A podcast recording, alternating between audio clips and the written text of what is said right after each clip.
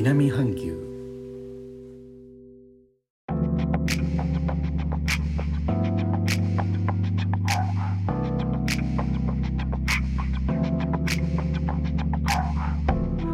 インドネシアから高野です。日本との間約6000キロ。インドネシアジャワ島中部の古い都ジョクジャカルタからお送りしております。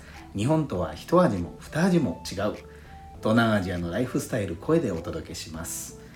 今日は午後2時ぐらいから雷雨になっています。乾いた季節寒気に入ったジャワなのに変なお天気のジョクジャカルタです。雨が夜半まで降り続けるという日もありました。ちょうどその夜音声 SNS クラブハウスのワルーンインドネシアというインドネシアの魅力を伝えるをコンセプトにしたルームでモデレーター司会をしていました。iPad のマイクが雨の音を拾っていたようで高野さん雨の音うるさいと言われてモデレーターですがマイクをミュートにしてもう一人のモデレーターさんに進行をお願いすることになりました。黙っている司会ということで あのだいぶ楽をさせてもらいました。インドネシアは大規模な社会活動の制限が続き感染症の話題が多いです。なのでせめて頭の中で落ち着いたらあちこち行きたいなと思っています。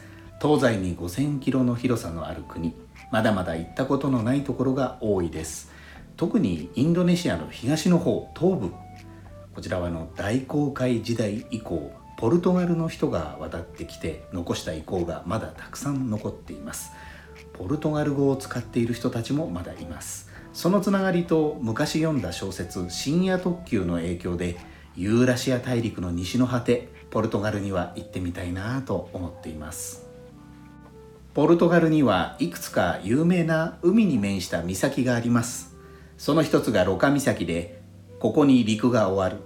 海始まるという詩人ルイス・デ・カモンイスによる女児詩の一節を刻んだ石碑があるそうです。行き着いてみたいですね西の果て。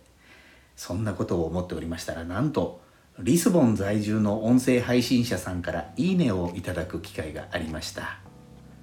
ポルトガルでラジオ良子ポルトガルフォトグラファーさんのチャンネルについては概要欄にリンクを貼らせていただきます。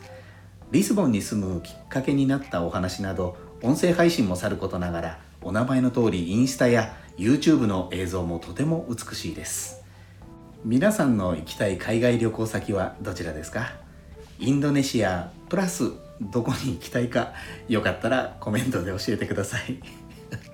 インドネシアは強制みたいですね 最後までお聴きいただきありがとうございます。レター、コメントもお待ちしております。インドネシアから高野でした。それではインドネシア語でのご挨拶、またお会いしましょう。参拝、順波ラギ。